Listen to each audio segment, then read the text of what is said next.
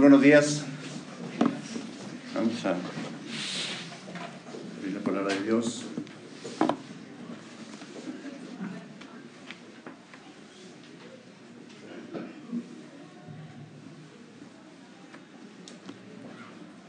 Surgió a finales de los años 60 como respuestas a...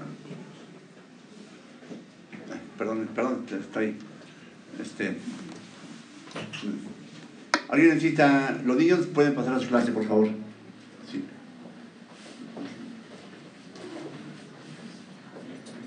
Y si alguien necesita hojas para apuntes, no vamos a estar ahorita en Marcos, vamos a tomar un tema en particular, segunda de Timoteo 3, 16, 17. Si alguien necesita hojas para apuntes, plumas, por favor es el momento para que los sugieres pasen, quieren levantar su mano para que sea más fácil identificar dónde se necesitan plumas, lápices, hojas para anotar.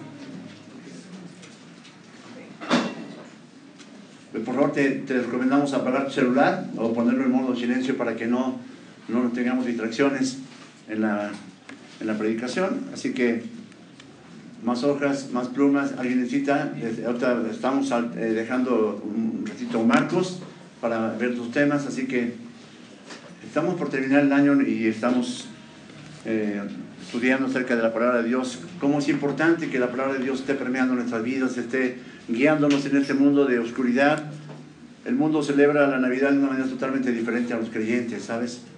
El mundo tiene sus propias ideas, pero, pero Dios, nosotros celebramos que, que vino la esperanza al mundo, que vino a nacer una forma humilde, a, darnos ejemplo de cómo deben ser las cosas. A venir, Él vino a ser el Cordero de Dios, quita el pecado del mundo, así que estemos meditando en eso. ¿Ya nadie necesita hojas, plumas? ¿Estamos ahí bien? Ok. A finales de los años 60 surgió un movimiento como respuesta en Estados Unidos, como respuesta a un sistema opresor y contra la violencia y miles de muertes que se habían producido por una guerra en Vietnam. Era una generación que no quería regresar a su país en féretros, como muchos de sus amigos, de sus conocidos, de sus familiares. Los llamados hippies fueron jóvenes que se opusieron rotundamente al sistema capitalista, al consumismo capitalista, las costumbres conservadoras y ser usados como carne de cañón en una guerra que ellos consideraban absurda y sin sentido. Eran jóvenes inconformes que querían encontrar nuevas oportunidades de tomar sus propias decisiones sin presiones sociales. Los hippies se fueron gestando lentamente en el seno de una nación en guerra sin saber planearlo. Estados Unidos provocó que dentro de sus entrañas un movimiento cultural fuera capaz de hacerlos perder la guerra desde sus trincheras. Desde luego que no todo fue por la, por la guerra, los, jóvenes querían, tener, querían romper con esos valores conservadores, querían eh, sobreponer sobre ellos las relaciones premaritales, promovían, eh, estaban en contra del racismo, degradaban a quienes, a quienes humillaban y practicaban las relaciones sexuales homosexuales. El movimiento hippie se caracterizó al principio por tener conciencia social y buscar el bienestar colectivo, contrario a lo que ellos consideraban un régimen opresor y capitalista. Comenzó en San Francisco por ahí de los años 60 y rápidamente se expandió a muchos lugares y culturas en todo el mundo. Entre sus consignas estaban respeto al medio ambiente, hacer el amor y no la guerra, detener la violencia que imperaba en el país, libertad sexual premarital, sexo y amor libre y otras ideas que ellos tenían. Su eslogan fue, y ustedes, o algunos de ustedes lo recordarán, Peace and Love, paz y amor, o todo lo que necesitas es amor, y querían romper con los tabús, con los, eh, las reglas que gobernaban en el país y con todos aquellos prejuicios que ellos consideraban opresores y que aplaudían la uniformidad. Pero la, la realidad era mucho, todavía mucho más allá, implicaba que como hippie podías rebelarte ante esas situaciones, podías vivir nuevas experiencias en cuanto a la revolución sexual, mística, cultural, hasta el uso de drogas como, el, como la marihuana y el LSD. Eran jóvenes que llevaban el cabello largo, vestían ropas psicodélicas, accesorios muy desgastados o muy llamativos. Hoy en día todavía por ahí una gente que dice, mira, ese, ese parece hippie. Algunos incluso hasta se desnudaban en los conciertos, vivían en comunidades en las que había mucho desenfreno, mucho descontrol, mucho desorden Hubo un concierto muy famoso en aquellos tiempos, el de Woodstock, que convocó, se dice, se dice, a casi medio millón de jóvenes de todo el mundo, que ni siquiera se llevó a cabo finalmente en Woodstock. Artistas como Jimi Hendrix, Janis Joplin, Janis Joplin de Who, Carlos Santana y muchos otros que fueron, participaron en ese concierto. Y La, por esa misma popularidad del movimiento fue su propia, ocasionó su propia decadencia. Se alejaron de las consignas con las que había iniciado el movimiento, se fueron reclutando jóvenes que lo único que querían era eh, permanecer en el libertinaje sin tener reglas y todas esas corrientes y ideas los llevaron finalmente a la extinción de dicho movimiento. ¿Por qué, por qué estamos, por qué estoy empezando con esto? Porque a todo lo largo de la historia el ser humano ha querido tomar su propia senda, sus propios derroteros, sus propios caminos, pero una y otra vez nos hemos encontrado con que hemos caído, hemos eh, llegado a, a caer caminos equivocados, errados, errados, carentes de un fundamento sólido y de una guía segura y firme. Pensamientos, ideologías, filosofías, herejías han llevado una y otra vez al ser humano al fracaso, a la anarquía, al abuso, a la opresión. Cada quien hace hoy en día lo que bien le parece. Isaías 53, 6 nos dice, todos nosotros nos descarriamos como ovejas, cada cual se apartó por su camino. Tristemente, esa es la historia del ser humano. Cada quien toma sus propios derroteros, cada quien toma, sus propios caminos. No tenemos una guía firme, pero los seres humanos necesitamos un ancla firme, una brújula que siempre apunte en la dirección correcta, un fundamento sólido e inamovible que nos pueda mostrar y sostener en el camino correcto. Y ese fundamento no es otro más que la bendita y divina palabra de Dios. Y como creyentes tú y yo sabemos de qué estamos hablando. No hay una mejor guía que pueda direccionar tu vida, no hay una mejor guía que pueda sostener tu vida, no hay una mejor norma que nos pueda indicar el camino correcto que las sagradas escrituras. Y vamos a ver un tema importante y más ahora en este tiempo en el que los avances de la ciencia y la tecnología nos han hecho creer que podemos depender de nosotros mismos, que tenemos la capacidad de tomar nuestras propias decisiones sin ayuda y la dirección de Dios. Totalmente equivocado pero necesitamos asirnos fuertemente de la verdad para evitar caer en el precipicio de la presión, de la muerte y de la mentira que nos aguarda sin la guía segura de la palabra de Dios. Por favor, vamos a abrir estas Biblias en 2 Timoteo 3, 16, 17 y lo vamos a leer conjuntamente, por favor. 2 Timoteo 3, 16, 17 y lo vamos a leer juntos. ¿Ya estamos ahí? ¿Estamos listos para la lectura? Dice la, palabra de Dios, según Timoteo 3, 16 y 17, lo tienen en sus papeles también, leemos juntos por favor. Toda la escritura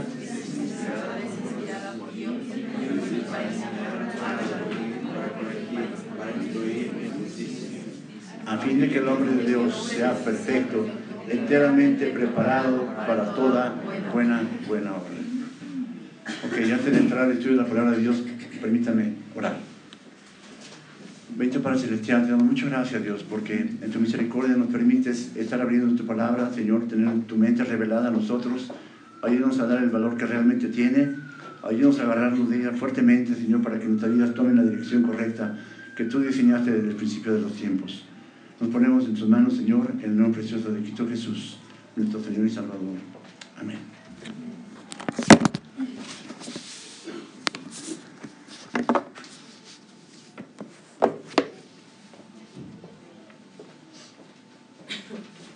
Déjeme hablarte un poquito acerca del contexto en el cual se escribió segunda de Timoteo.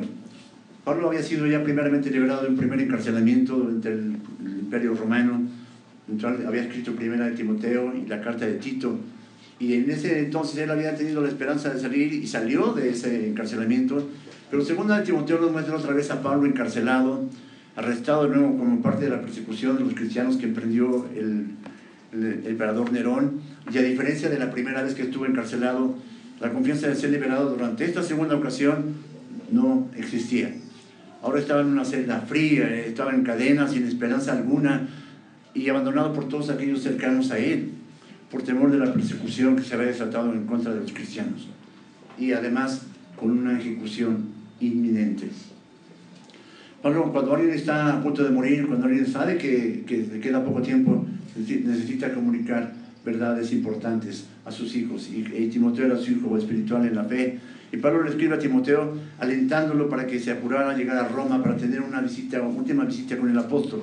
No sabemos, la Biblia no dice si Timoteo llegó antes de la ejecución de Pablo, pero lo que sí sabemos es que en esta carta el apóstol Pablo, consciente de que su fin estaba cercano, entrega el manto del ministerio a Timoteo y lo exhorta, entre otras cosas, a permanecer en la sana doctrina, a evitar el error, aceptar la persecución por causa del Evangelio, poner su confianza plenamente en las Escrituras y predicarla con convicción y con denuedo, esto es, con valor. Este es el contexto dentro del cual se escribe la segunda carta de Timoteo y, tal parece que el apóstol tenía ciertas preocupaciones por la situación espiritual de Timoteo, para que pensaba que podía debilitarse en, en, su fe, esta preocupación se hace evidente cuando le exhorta a Timoteo a vivar su don, a reemplazar el temor, dice, porque no nos ha ido espíritu de cobardía, sino de amor, de dominio propio, a no avergonzarse de Pablo del Señor, sino a sufrir voluntariamente por la causa del Evangelio, a aferrarse fuertemente a la verdad de Dios. Y es en este contexto que Pablo escribe esta segunda epístola a Timoteo respecto a la inspiración de las Escrituras. Este texto lo hemos dividido en tres puntos que son importantes. Y ahí tienes, ahí tienes por ahí tienes hoja, si es que vas a tomar apuntes. Primer punto, el origen y autoridad de las Escrituras. Origen y autoridad de las Escrituras. Segundo punto, la utilidad de las Escrituras. Y tercer punto, el divino efecto de las Escrituras el divino efecto de las escrituras. El punto principal de este sermón, y ahí en tu hojita tienes, eh, está incorrecto si quieres tachar lo que está puesto en tu hojita, el, el punto principal de este sermón es que Dios quiere que entendamos que solo la palabra inspirada de Dios tiene poder para transformar, para salvar y preservar el alma del ser humano. Solo la palabra de Dios tiene poder para transformar, para salvar y preservar el alma del ser humano. Y ya vamos a ver una palabra importante, inspirada, lo vamos a ver más adelante. Así que vamos rápidamente con nuestro primer punto, el origen y autoridad de las escrituras. Déjame hacer un previo a este, a este versículo 16. El versículo 15 de 2 de Timoteo, de Timoteo 3.15, Pablo le, estaba escribiendo, le acaba de escribir a Timoteo algo muy importante. Dice, 2 Timoteo 3:15, y que desde la niñez has sabido las sagradas escrituras, las cuales te pueden hacer sabio para la salvación por la fe que es en Cristo Jesús. El poder de la palabra de Dios siempre tiene poder para llevar salvación. La palabra de Dios tiene poder para transformar la vida de las personas, para cambiar la mente de las personas, para incidir en el corazón de las personas, pero también depende de la condición de cada corazón. No es que la palabra de Dios se expone y todos van a ser salvos, no. La palabra de Dios se expone y solamente los que tienen un corazón dispuesto a escuchar, que retienen la palabra oída, los que dan fruto con su perseverancia, son los que va a hacer efecto la palabra de Dios para salvación. El Señor, cuando comunicaba la parábola del sembrador, decía, parte de la semilla cayó junto al camino, vinieron los aves y la comieron, parte cayó entre pedregales, no tenía raíz suficiente, parte cayó entre espinos, la ahogaron las, las cuestiones de la vida, pero parte cayó en buena tierra y dio fruto, con a 30, a 60 y a 100 por uno. La palabra de Dios se predica, la palabra de Dios se expone, pero solamente cuando hay un corazón receptivo a la palabra de Dios es cuando germina la semilla de la salvación. Por lo tanto, el corazón, el alma y el, evangelismo eficaz son la predicación, la enseñanza y el testimonio fiel de la verdad revelada en las Escrituras. Isaías 55, se dice el Señor, así será mi palabra que sale de mi boca, no volverá a mí vacía, sino que hará lo que yo quiero y será prosperada en aquello para que la envíe. Cuando el Señor habla, a veces dice, es que ya le, ya compartí a, tal hermano, a tal persona, y, parece que no pasa nada. La palabra de Dios nunca vuelve vacía. Siempre va a ser los efectos que Dios quiere que haga en la vida de las personas. Esto es que la verdad de las escrituras invariablemente lleva a la salvación a quien la busca con sinceridad, impulsado por el Espíritu. Pero hay algo importante que destacar. Esta salvación no es por obras, sino es por la fe puesta en Cristo Jesús.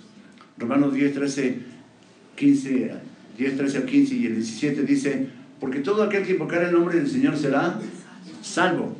¿Cómo pues invocarán aquel en el cual no han creído? ¿Y cómo creerán en aquel de quien no han oído? ¿Y cómo oirán sin haber quien les predique? ¿Y cómo predicarán si no fueren enviados? Como está escrito, cuán hermosos son los pies de los que anuncian la paz, de los que anuncian buenas nuevas. Y el versículo 17 dice, así que la fe es por el oír y el oír por la palabra de Dios. Efesios 2, 8, 9 refuerza esto y dice, porque por gracia sois salvos por medio de la fe, y esto no de vosotros, porque es un don de Dios, no por obras, para que nadie se gloríe. Dicho de otra forma, la fuente de la verdad respecto a la vida eterna son las escrituras y solamente las escrituras, no hay más. El único libro, los cristianos somos lectores de un solo libro, ¿sabes? La Biblia. Podemos leer más libros en cuanto a, reforzar nuestro conocimiento, a que nos apunten hacia lo que dice la Biblia, pero el libro que debemos leer siempre que nunca debemos dejar de leer es la Biblia, porque en ella está la verdad que nos puede llevar a la vida eterna. Muchos cristianos de la iglesia naciente, como Timoteo, su madre Eunice, su abuela Loida, creyeron bajo los dos pactos. Acuérdense que había el Antiguo Testamento y luego vino el Nuevo Testamento. Se habían arrepentido, habían buscado la misericordia y el perdón del Dios de Abraham, de Isaac y de Jacob. Y cuando oyeron el Evangelio de Jesucristo, al igual que José y María, supieron que la promesa de Dios de enviar al Mesías se había cumplido. Y creyeron inmediatamente en Jesucristo como Señor y Salvador. Por tanto, el pensamiento de Pablo es que las escrituras que dan salvación deben ser inspiradas por Dios, porque las palabras de los hombres no pueden transformar el corazón de absolutamente nadie, de ninguna persona. Entonces a veces hablamos nuestras palabras y, tratamos de ser convincentes con la gente que no conoce a Dios, pero parece que nuestras palabras no hacen ecos. ¿Sabes por qué? Porque nuestras palabras no tienen poder para transformar la vida de nadie. Pero la palabra de Dios tiene todo el poder para transformar la vida de las personas. La muestra es que tú y yo estamos hoy aquí. Toda, ahora sí, vamos, entramos ya de, lleno en nuestro texto. Comenzamos, 2 Timoteo 3, dice, toda la escritura es inspirada por Dios. Pero tenemos que hacer una pausa en donde dice toda la escritura. Hacemos una pausa ahí. Es importante detenernos ahí. Toda la escritura se refiere a los dos, a los dos testamentos, Antiguo Testamento y Nuevo Testamento. Los Hieros Gramata, las escrituras hebreas, el Antiguo Testamento que Timoteo había, había aprendido desde la niñez, pero por otra parte también la fe o escritura se solía usar en la naciente iglesia, no solamente para el Antiguo Testamento, sino para la nueva palabra revelada por Dios en lo que llegó a llamarse el Nuevo Testamento. Durante el ministerio terrenal de Jesucristo, Él dijo del Antiguo Testamento en Mateo 5, 17, 18, no penséis que he venido a abrogar la ley o para abrogar la ley o los profetas. No he venido para abrogar la ley, sino para cumplirla porque de cierto digo que hasta que pasen el cielo y la tierra, ni una jota, ni una tilde pasará de la ley hasta que todo se haya cumplido. Y Juan 12, 48, 50 dice, el que me rechaza y no recibe mis palabras, tiene quien le juzgue. La palabra que he hablado, ella le juzgará en el día postrero, porque yo no he hablado por mi propia cuenta. El Padre que me envió, Él me dio el mandamiento de lo que he de decir y de lo que he de hablar, y sé que su mandamiento es vida eterna. Así pues, lo que yo hablo, lo hablo como el Padre me lo ha dicho. Las palabras de Cristo encarnado son las palabras de Dios el Padre. Por lo tanto, rechazar la palabra de Cristo es rechazar la palabra de Dios. Luego entonces, toda la escritura, toda la escritura del texto que estamos analizando, se refiere a los dos testamentos, tanto el Antiguo como el Nuevo Testamento. Ahora bien, estos dos testamentos tienen un primer adjetivo calificativo, un primer adjetivo predicativo que describe la escritura como inspirada por Dios. Toda la escritura, Antiguo Testamento y Nuevo Testamento, son inspiradas por Dios. ¿Qué significa esto? La palabra inspirada viene de teonustos, es la palabra griega que se traduce respirado por Dios, respirado de Dios, como si Dios hubiera soplado en la mente y el corazón de los escritores lo que ellos tenían que escribir. Y vemos a lo largo de la escritura que en algunas ocasiones Dios respiró esas palabras en algunos escritores humanos como si ellos estuvieran tomando un dictado. Por ejemplo, en Jeremías 1.9, he aquí he puesto mis palabras en tu boca. Jeremías, escribe esto. Pero en la mayoría de los casos, como se ve normalmente en las escrituras, Dios usa la mente, el corazón, las emociones de cada escritor, la personalidad de cada escritor, para que quedara escrito lo que él quería que quedara escrito lo más importante es que la supervisión divina siempre estuvo al pendiente de que de cada línea, de cada palabra, de cada letra, de cada jota, de cada tilde, se escribiera conforme Dios lo tenía determinado. De tal manera que cualquier persona, incluso un niño con la ayuda y guía del Espíritu Santo, puede entender la palabra de Dios y puede ser salvo. ¿No? ¿Has escuchado alguna vez que un niño de 8 años o 10 años fue, fue salvo, yo fui salvo a los treinta y pico, pero este, hay que tienen esa capacidad porque el Espíritu Santo les ayuda a entenderlo. La palabra de Dios es clara, no es, no es algo místico, es, es algo claro. Y es sumamente importante entender que esta, la escritura es la que está inspirada por Dios. Es importante, escucha esto, la escritura es la que está inspirada por Dios. Toda la escritura es inspirada por Dios, no los autores humanos, no los autores que escribieron. Cuando los autores humanos hablaban sin la revelación y la inspiración de Dios, sus pensamientos, sabiduría y entendimiento eran humanos y falibles. Vas a encontrar libros en, eh, apócrifos incluso que tenían esa cualidad, no tenían la característica de libros eh, que estaban dentro del canon, por lo tanto no fueron considerados porque escribían sus propios pensamientos, no por inspiración de Dios. Hoy hablamos de inspiración no en el sentido de tener inspiración para artes musicales, artísticas, culturales o literarias, tampoco eran inspirados en el sentido de que ellos eran depósitos de la verdad y la podían dispensar a, como ellos quisieran. Porque muchos autores de las escrituras escribieron otros libros, otras cartas, pero ninguno de esos libros tendría el peso que tienen las escrituras. Sabemos, por ejemplo, que Pablo escribió dos cartas más a los Corintios pero no, no eran cartas que tuvieran, tuvieran la misma inspiración que las cartas que conocen primera y segunda de Corintios, porque seguramente eran cartas que tenían un peso espiritual, de bendición, piadosas, pero no formaban parte de las escrituras. Tan es así que nunca se encontraron copias de esas cartas, solo se hace la mención en las cartas que encontramos en la Biblia.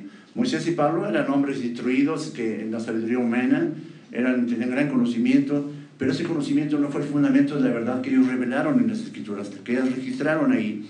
David tenía grandes dotes de poeta. Vemos los salmos, hace rato estábamos orando en Salmo 51 con, el pastor.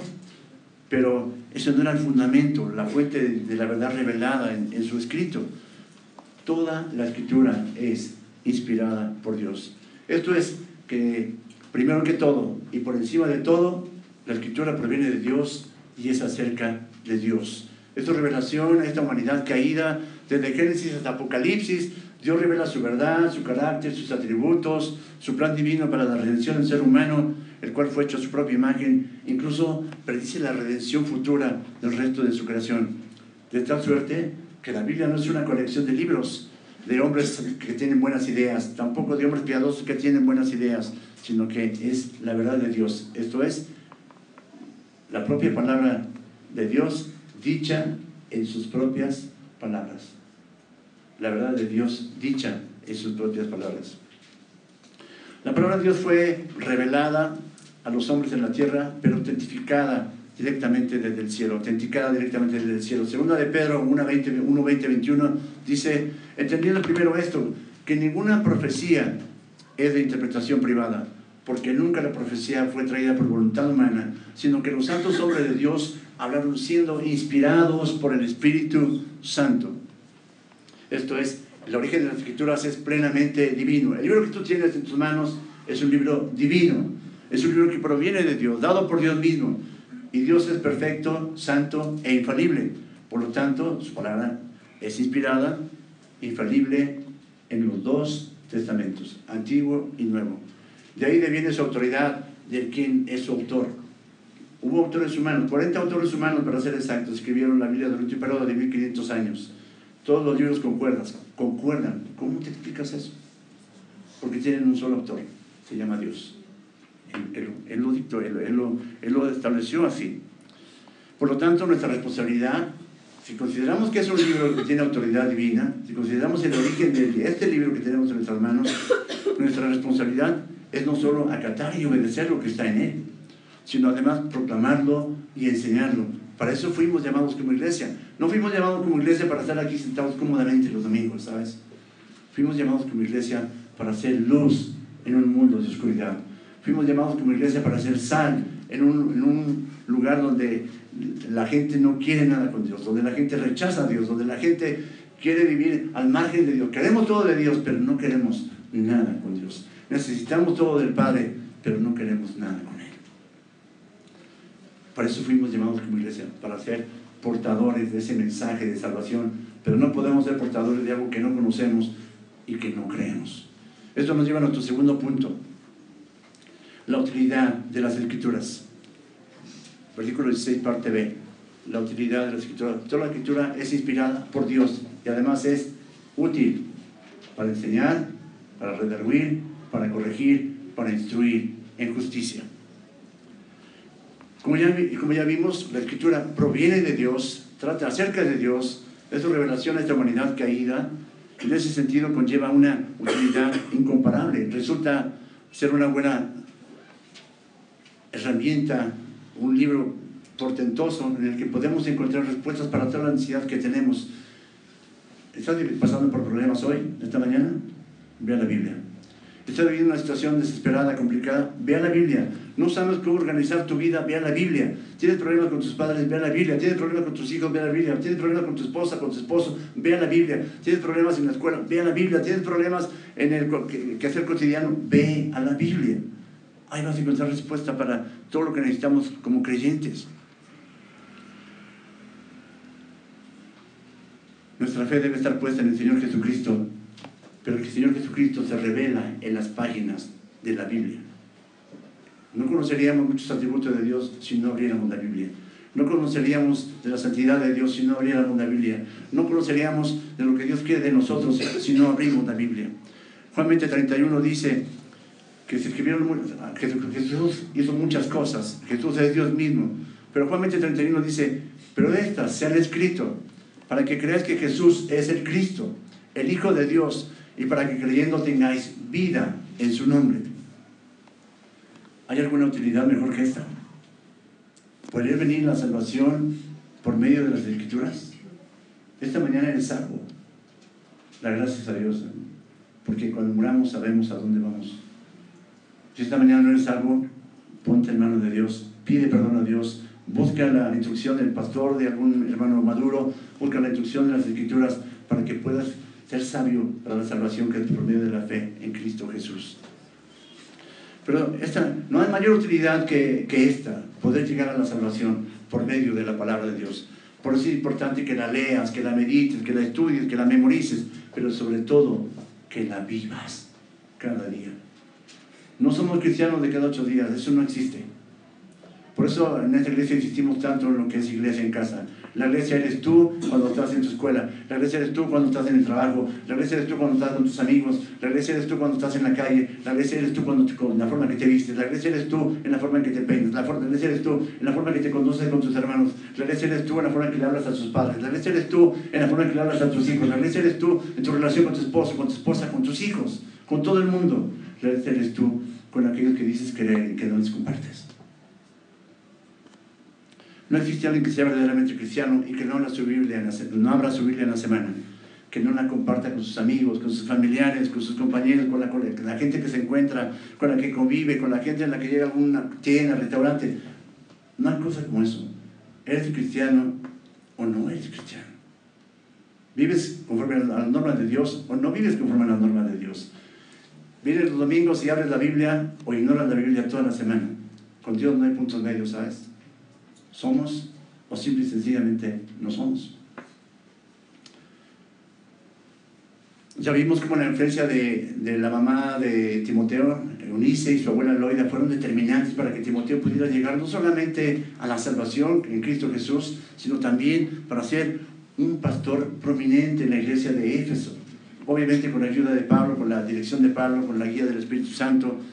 Pero la pregunta es, ¿Qué estamos haciendo nosotros para que otros accedan a, esa, a la obtención de esta promesa? ¿Cómo estamos influyendo en nuestros hijos? ¿Cómo estamos influyendo en nuestros esposos, esposas, familiares, amigos? Abrimos la escritura con ellos, les compartimos, les modelamos a Cristo. Si toda la, la escritura es inspirada por Dios, como ya lo vimos, ¿por qué no la estamos tomando con la seriedad que debemos tomarla? Porque es un libro olvidado en casa. O es un libro de adorno en una piel bien bonito, la Biblia intacta. ¿Sabes? Yo prefiero una Biblia desgastada, sumamente desgastada por el uso, que una Biblia que esté adornando solamente la esquina de una casa o una vitrina. Eso no funciona, hermanos. Las escrituras son suficientes para todas las cosas que tenemos que ver en esta vida. Necesitamos entender esto. Es una decisión de vida o muerte. Las escrituras son suficientes para todo lo que necesitamos en esta vida. Ahora bien, nuestro texto dice que toda la escritura es inspirada por Dios y es útil. Esta utilidad se manifiesta en cuatro formas, en cuatro aspectos, y, son a saber los siguientes. Es útil para enseñar, para redarguir, para corregir y para instruir en justicia. Y vamos a verlo punto por punto. La Biblia es útil para enseñar. En este contexto, didascalía, que es la palabra para enseñar, no se refiere al proceso, al método de enseñar, sino a la instrucción divina o doctrina dada a los creyentes a través de la palabra de Dios. Esto es, no solo incluye el Antiguo Testamento y las enseñanzas de Jesús durante su encarnación, sino además también la enseñanza autoritativa e inspirada de los apóstoles que conforman el Nuevo Testamento. Cuando se trata de la vida, del servicio piadoso, de, crecer en disciplina y amonestación del Señor, las escrituras respiradas por Dios nos proveen el conjunto básico y necesario, completo, de la verdad divina para vivir como nuestro Dios Santo desea que vivamos. Si tú quieres vivir una, una, vida que agrade a Dios, ve las escrituras. Señor, ¿cómo puedo agradarte? He dejado mi voluntad escrita para que tú la veas. Yo quiero que tú vivas una vida santa y que seas santo en toda tu manera de vivir. No santo los domingos, santo todos los días, en toda tu manera de vivir. La sabiduría y la guía para cumplir todo lo que, todo lo que Él nos ordena creer, pensar, decir y hacer se encuentra en su palabra inerrante, autoritativa, exhaustiva y completa. Es imposible creer, entender y seguir lo que no se conoce. Repito, es imposible creer, entender y seguir lo que ni siquiera se conoce. Es una necesidad pretender, pretender llevar una vida espiritual sin conocer la verdad espiritual. ¿Sí me explico? Tú no puedes pretender tener una vida espiritual si no abres la palabra de Dios. Tú no puedes pretender tener una vida espiritual si vives conforme a tus ideas y no conforme a las, las normas de Dios. Tú no puedes pretender tener una vida espiritual si no conoces la verdad espiritual que está plasmada en la Escritura. Los creyentes en instrucción bíblica, especialmente aquellos en iglesias que no tienen instrucción bíblica adecuada, son presa fácil de los falsos maestros, de los charlatanes, de los que lucran con la palabra de Dios. Por eso vas a encontrar iglesias que están atiborradas de gente, porque solamente tienen comezón de oír. Solamente quieren que nadie les hable de pecado porque se ofenden. Que nadie los confronte con su pecado porque se ofenden. Esas iglesias están llenas, pero ¿sabes qué? Van a la presión. Van a una muerte segura. Dios dijo a través del profeta Oseas, mi pueblo se perdió porque le faltó conocimiento. Mi pueblo se, perdió porque le faltó, fue destruido porque le faltó conocimiento. Oseas 4:6. Es por esa razón, y además para agradar y honrar a Dios, que el estudio regular, sistemático, constante de la palabra de Dios y su doctrina es imperativo para su pueblo y para su iglesia. Necesitamos estudiar las escrituras, necesitamos leerlas, meditarlas, analizarlas, eh, memorizarlas, vivirlas. No podemos enseñar, no podemos compartir lo que no estamos viviendo.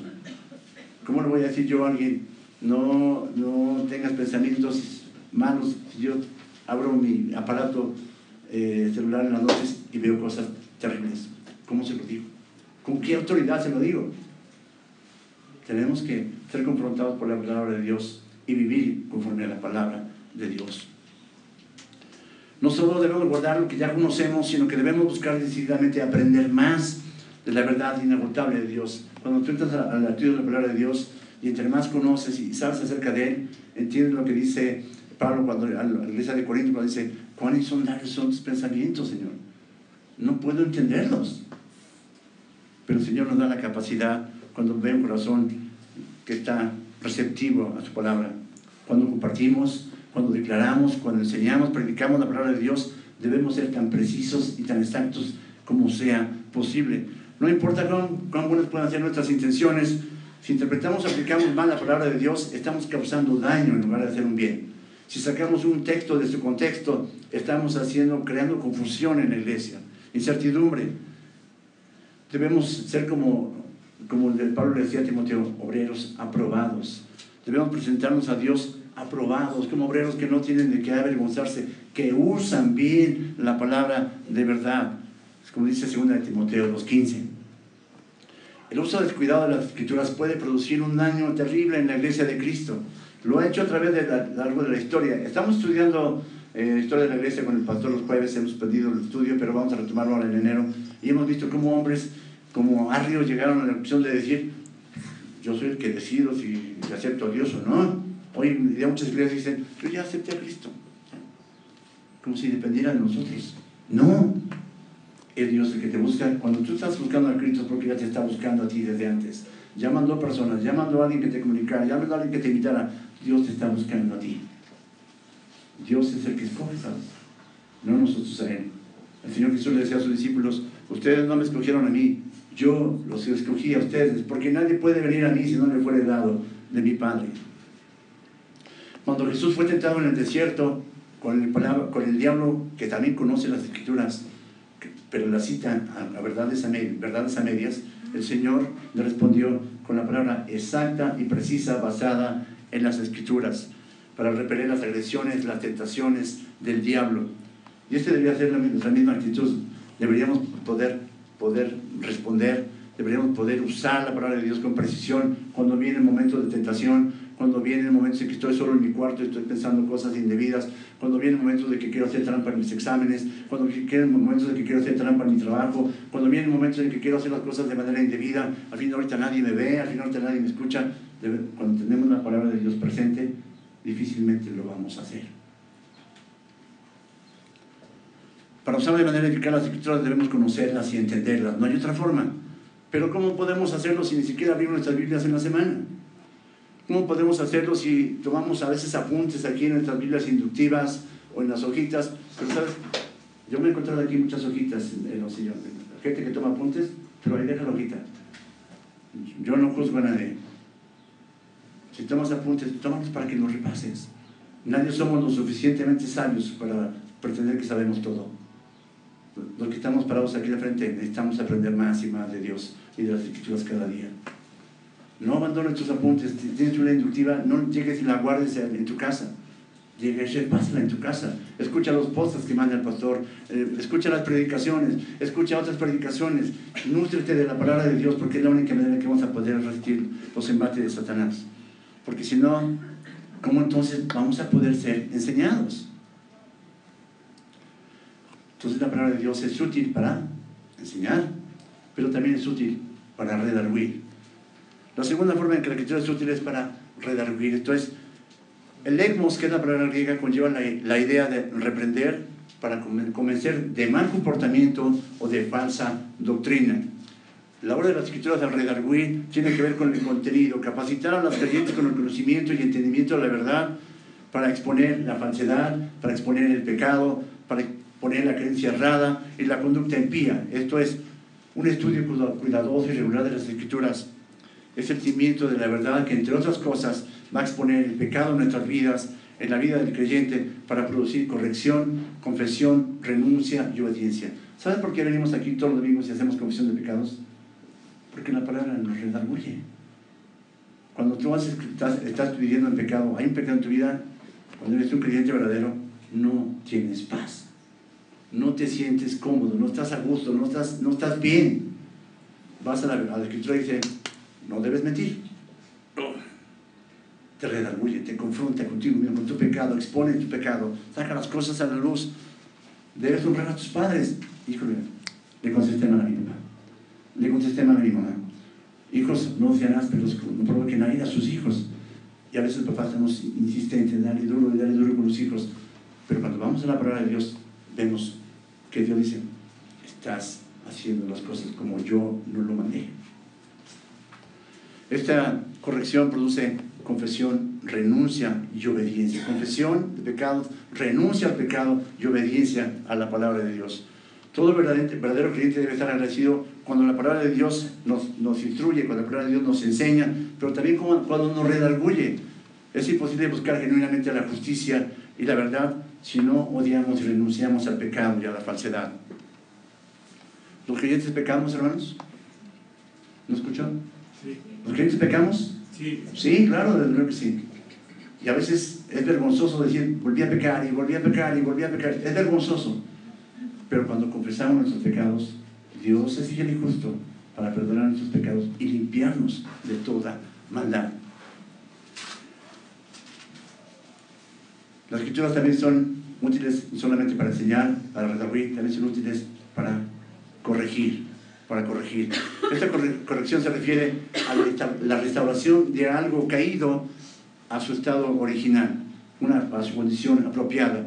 En la literatura, griega secular se usaba para arreglar un objeto que se había caído o ayudar a una persona que se había caído a levantarse y a continuar en el camino correcto.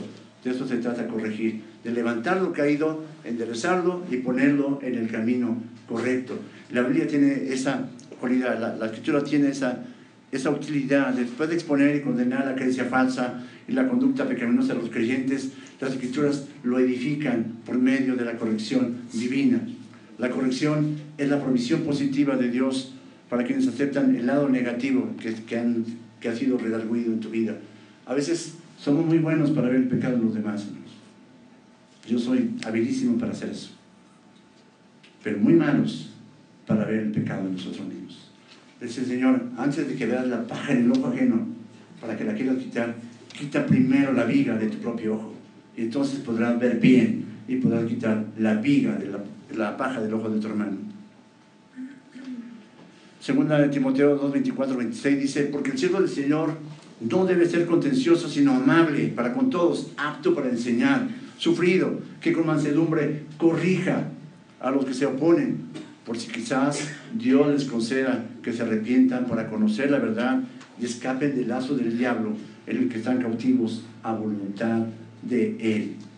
Si no somos corregidos por Dios, vamos a seguir cautivos en ese lazo de Satanás y ¿por qué mi vida está así? ¿Por qué mi vida es tormentosa? ¿Por qué mi vida es de esta otra forma? porque no has querido entender la corrección de Dios. No has querido aplicar la, corrección de Dios a tu vida. Las escrituras no solo exponen y amonestan la conducta equivocada, errónea, sino que también muestran el camino de regreso a una vida piadosa. ¿Te ha pasado algo similar a ti? Desde luego que sí, si eres un cliente genuino, desde luego que sí. Todos somos pecadores y muchas veces hemos caído, ¿verdad? Pero Dios, en su misericordia, nos vuelve a levantar y nos vuelve a levantar y nos vuelve a levantar y nos, nos tiende la mano para corregir nuestras vidas que estaban caídas. Nos vuelve a poner de pie porque tenemos un Dios que es sumamente grande y lleno de misericordia. Hace rato me decía un hermano, en el tiempo que yo andaba de ser no creyente, que era impío, que era incrédulo, Dios me tuvo tanta paciencia hasta traerme el día de hoy a su iglesia. Y estoy agradecido por ello. Debería ser nuestra convicción estar agradecido por ello. La palabra de Dios es útil para enseñar, para redarguir, para corregir, pero también para instruir en justicia. ¿Qué significa esto? Esto está dirigido a las ideas de instrucción y edificación. Instrucción y edificación. La palabra de Dios nos instruye y al mismo tiempo nos edifica. Esto es, va construyendo algo sólido en nuestras vidas, va haciendo algo formidable en nuestras vidas y nos va haciendo a semejanza de Cristo. En el contexto tiene la connotación de formar y edificar hasta que el Señor nos lleve con Él. Él va a seguir haciendo la obra. Eh, si Pablo decía, estando persuadido de esto, que el que comenzó en nosotros la buena obra, la va a perfeccionar hasta el día de Jesucristo. Tal como la leche, materna nutre a un bebé y el bebé no tiene ni idea de los nutrientes que tiene la leche materna, así también la palabra de Dios nos instruye y a veces no sabemos en qué forma nos, nos ayuda porque no lo entendemos. El salmista decía en el Salmo 42.1, como como el siervo brama por las corrientes de las aguas, así clama por ti, oh Dios, el alma mía. ¿Has visto a un, a un siervo bramar por aguas? ¿Alguna vez métete a National Geographic Discovery Channel y ve cuando el agua empieza a escasear en, en esas estepas y sabanas africanas, como los siervos buscan con desesperación el agua, porque saben que de ella depende su vida. Los creyentes deberíamos buscar con desesperación la palabra de Dios, ¿sabes? Porque nuestra vida depende de ello. Cuando tú dejas de, absorber la palabra de Dios, cuando tú dejas de, dejas de vivir conforme a la palabra de Dios, cuando dejas de, de escudriñar la palabra de Dios y sales a ese mundo hostil contra Dios, te vas a dar cuenta que muy pronto vas a estar haciendo las cosas que están haciendo los que detestan a Dios. Te vas a ver envuelto, contagiado o ser cómplice de ellos porque has dejado de absorber esas aguas pero por eso nuestra actitud debe ser como ese siervo que, por esas aguas, clamando por esa corriente dentro de nuestra propia alma. No, importa cuán profunda pueda ser nuestra comprensión de las escrituras, siempre necesitamos nutrirnos con la palabra de verdad, la cual seguirá haciendo su obra en nosotros para seguir siendo edificados hasta que el Señor nos tome o regrese por nosotros. Y esto nos lleva a nuestro tercer y último punto de esta mañana. El divino efecto de las escrituras. El divino efecto de las escrituras. La Biblia puede ser un gran valor para un incrédulo y más importante aún, puede llevar a la salvación a quienes confían en Cristo Jesús como Salvador y Señor. Pero Pablo habla aquí de un valor especial de las escrituras para los predicadores, quienes con la guía del Espíritu Santo pueden entender y proclamar las verdades de la palabra de Dios. Aquí la frase hombre de Dios, a fin de que el hombre de Dios, esta es una frase técnica usada para Timoteo en el Nuevo Testamento. En el Antiguo Testamento se usaba para aquellos hombres que proclamaban la palabra de Dios. Pero en este contexto se refiere más específicamente a Timoteo y por extensión a todos los que predican la palabra de Dios, a fin de que el hombre de Dios, a fin de que el que predica la palabra de Dios, a fin de que expone la palabra de Dios, a fin de que el que comparte la palabra de Dios sea perfecto. ¿Esto quiere decir que sea sin pecado? No. Artíos es la palabra griega para perfecto y se refiere a personas completas, capaces y muy competentes en todo lo que están llamados a hacer o hacer. Personas completas en Cristo. El predicador que estudia las escrituras con diligencia, las estudia con, con constancia, con dedicación, que las cree sinceramente y las obedece, estará fuerte en la vida y la defensa de la fe. Estará preparado para toda buena obra. Esto es capacitado para satisfacer todas las exigencias de la justicia. Este líder va a afirmar con su propia vida el poder de la palabra de Dios para llevar la salvación a los hombres y equiparlos para vivir con justicia y servir con fidelidad al Señor.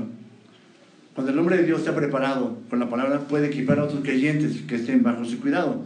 Pero alguien que no está debidamente preparado no puede equipar a nadie. Independientemente de que nuestro propósito sea llevar a las personas a la salvación, sea confrontar, enseñar la verdad de Dios a los creyentes, refutar el error o restaurar a los creyentes equivocados, instruir a los creyentes para que vivan según las normas de Dios, nuestro recurso supremo va a ser únicamente las escrituras. La, solamente la palabra de Dios. El, el Salmo 19 dice, la palabra, la ley de Jehová es perfecta, que transforma el alma. Lo único que tiene poder para transformar un alma es la palabra de Dios. ¿Alguna vez has escuchado a alguien que dice, pero si yo conocí a esta persona y era una persona así, así, así, y ahora cómo es que está aquí en la iglesia y ahora se comporta de manera diferente? Porque la palabra de Dios tocó verdaderamente su vida. Las escrituras no solo nos dan información para enseñar, sino que también nos moldean para ser ejemplos vivos de esa verdad que proclamamos. Tú no puedes andar enseñando lo que tú no vives. Eso se llama hipocresía. Tú puedes enseñar lo que vives. Tú puedes tener toda la autoridad de las escrituras y toda la autoridad moral para hacerlo cuando tú vivas lo que estás compartiendo. El Señor Jesús decía de los fariseos, en la cátedra de Moisés se sientan los escritos y los fariseos. Así que todo lo que ellos digan, hacerlo, pero no hagan lo que ellos hacen, porque dicen, pero no hacen.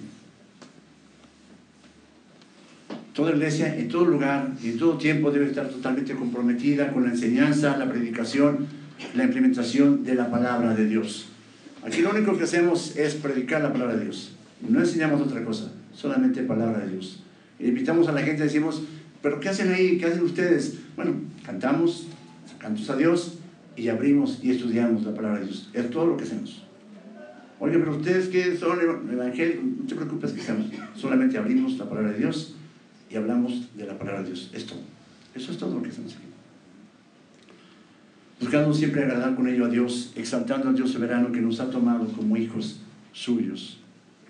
Dice el canto, sus corazones insaciables son hasta que conocen a su Salvador. La palabra de Dios no solamente logra esto en los hombres de Dios, sino que además también todos los que siguen a, ellos como líderes espirituales. Pablo decía, sed imitadores de mí, como yo soy imitador de quién? De Cristo. Entonces seguimos a nuestros líderes espirituales y alguien me dijo hace poco de, de, de de iglesia, tenemos una predicación de alto octanaje, no con servidor, sino con el pastor. Tenemos una muy buena predicación, este, muy buena doctrina, es una buena iglesia, debemos procurar el, el pastor es el único capacitado para ello. Cualquiera de nosotros podemos ser capacitados para ello, si tenemos un corazón dispuesto para ello.